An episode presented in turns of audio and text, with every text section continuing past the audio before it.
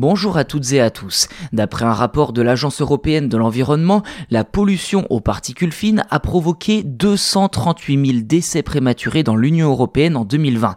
Un chiffre en légère hausse sur un an du fait du Covid-19 et qui contraste avec le recul constant ces 20 dernières années, moins 45% entre 2005 et 2020.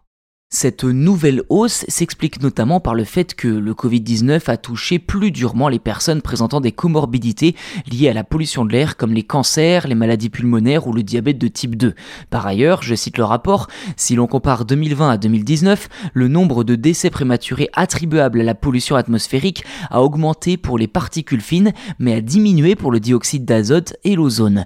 Pour les particules d'ozone, elles sont notamment issues du trafic routier et des activités industrielles mais leur tendance en 2020 était à la baisse avec un peu plus de 24 000 morts. Cela représente un recul de 3% sur un an. Pour le dioxyde d'azote, un gaz produit principalement par les véhicules et les centrales thermiques, plus de 49 000 décès prématurés ont été enregistrés, soit une baisse de 22% qui s'explique en partie par la diminution du trafic routier pendant la pandémie de Covid-19. Dans son rapport, l'Agence européenne de l'environnement estime que l'Union européenne est sur la bonne voie pour atteindre son objectif de réduction de plus de 50% des décès prématurés en 2030 par rapport à 2005.